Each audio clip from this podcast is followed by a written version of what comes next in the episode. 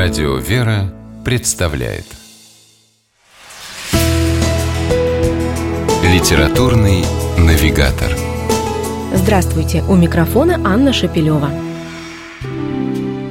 Онегин родился в Азербайджане, окончил литературный институт имени Горького и писал тексты песен для Аллы Пугачевой, Иосифа Кобзона, Муслима Магомаева и ансамбля «Веселые ребята».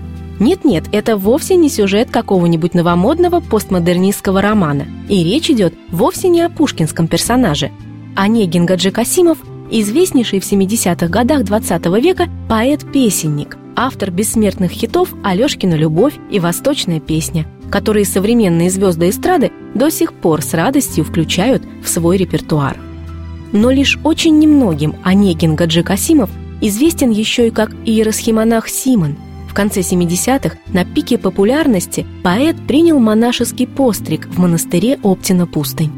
О необыкновенной жизни этого человека и его пути к вере Ольга Соколова рассказывает в своей книге «Песня, перешедшая в молитву».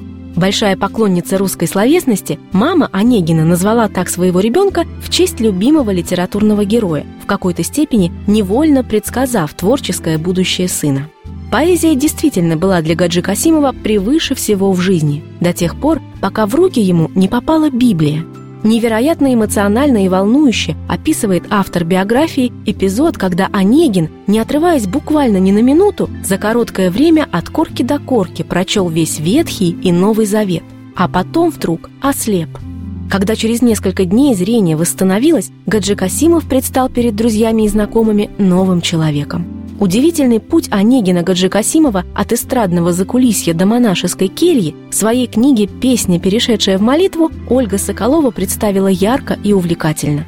А главное, сумела избежать тональности дешевой сенсации. Превращение поэта Онегина в монаха Симона происходит не мгновенно.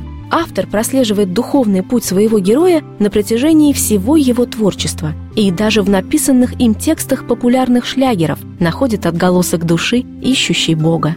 И действительно, прочитав книгу Ольги Соколовой о необычной судьбе человека, чьи песни по сей день звучат из каждого окна и автомобиля, начинаешь улавливать новый смысл в их словах и понимаешь, почему они стали для их автора песней, перешедшей в молитву. С вами была программа «Литературный навигатор» и ее ведущая Анна Шапилева. Держитесь правильного литературного курса.